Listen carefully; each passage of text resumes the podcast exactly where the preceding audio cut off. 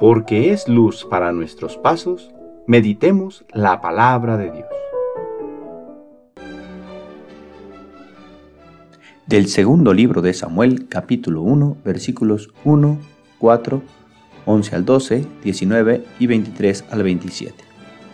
En aquellos días, después de derrotar a los amalecitas, David se fue a Siquelá, y ahí permaneció dos días. Al tercer día llegó un hombre del campamento de Saúl, con los vestidos rotos y la cabeza cubierta de polvo. Llegó a donde estaba David y se postró en señal de reverencia. David le preguntó, ¿De dónde vienes? Él respondió, Vengo huyendo del campamento de Israel. David le preguntó, ¿qué ha pasado? Cuéntamelo. Él respondió, el pueblo fue derrotado en la batalla y huyó. Muchos cayeron y entre los muertos se encuentran Saúl y Jonatán. Entonces David rasgó sus vestiduras y lo mismo hicieron los que estaban con él. Porrumpieron en lamentaciones y llanto y ayunaron hasta la noche por Saúl y Jonatán, por el pueblo del Señor y por la casa de Israel, pues habían muerto a espada. Entonces David entonó una elegía por Saúl y su hijo Jonatán. Tus héroes Israel han sido inmolados en tus montañas. ¿Por qué cayeron los valientes? Saúl y Jonatán, queridos y admirados, inseparables en la vida y unidos en la muerte, más veloces que las águilas y más fuertes que los leones. Hijas de Jerusalén, lloren por Saúl, que las vestía de púrpura y de lino, y las cubría de joyas y de oro. ¿Por qué cayeron los valientes en medio de la batalla? Jonatán yace muerto en tus montañas. Por ti, Jonatán, hermano mío, estoy lleno de pesar. Te quise con toda el alma y tu amistad fue para mí más terrible que el amor de las mujeres. ¿Por qué cayeron los valientes y pereció la flor de los guerreros? Palabra de Dios.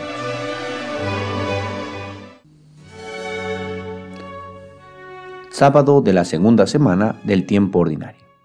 Hoy celebramos a San Vicente, que era un diácono español, y su martirio se hizo tan famoso que San Agustín le dedicó cuatro sermones. Era diácono del obispo de Zaragoza, España, San Valerio.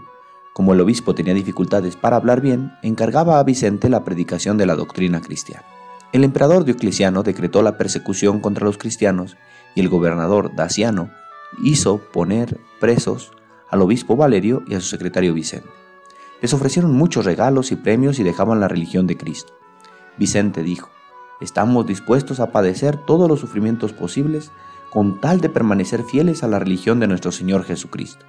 Entonces Daciano desterró al obispo y se dedicó a hacer sufrir a Vicente las más espantosas torturas. El primer martirio fue un tormento llamado el potro, que consistía en amarrarle cables a los pies y a las manos y tirar en cuatro direcciones distintas al mismo tiempo.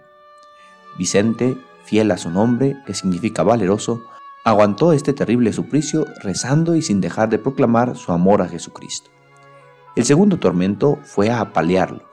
El cuerpo de Vicente quedó masacrado y envuelto en sangre, pero siguió declarando que no admitía más dioses que el Dios verdadero, ni más religión sino la de Cristo. Y vino el tercer tormento, la parrilla al rojo vivo. Lo extendieron sobre una parrilla calientísima, erizada de picos al rojo vivo. Los verdugos echaban sal a sus heridas. Vicente no hacía sino alabar y bendecir a Dios. San Agustín dice, el que sufría era Vicente, pero el que le daba tan grande valor era Dios. El tirano mandó que lo llevaran a un oscuro calabozo, cuyo piso estaba lleno de vidrios cortantes, y que lo dejaran amarrado, y de pie hasta el día siguiente para seguirlo atormentando. El poeta Prudencio dice, el calabozo era un lugar más negro que las mismas tinieblas. Era una noche eterna donde nunca penetraba la luz. Pero a medianoche el calabozo se llenó de luz a Vicente se le soltaron las cadenas. El piso se cubrió de flores. Se oyeron músicas celestiales y una voz le dijo, Ven, valeroso mártir, a unirte en el cielo con el grupo de los que aman a nuestro Señor. Al oír este hermoso mensaje, San Vicente murió de emoción. El carcelero se convirtió al cristianismo y el perseguidor lloró de rabia al día siguiente, al sentirse vencido por este valeroso diácono.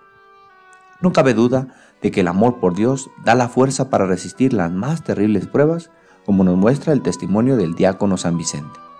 Y este mismo amor por Dios nos puede llevar a perdonar incluso a quien pretende la muerte, como es el caso de David, que siente un terrible dolor al saber que el rey Saúl y su hijo han muerto en la batalla, lejos de sentir alegría por la muerte de quien le perseguía, pues su perdón fue sincero.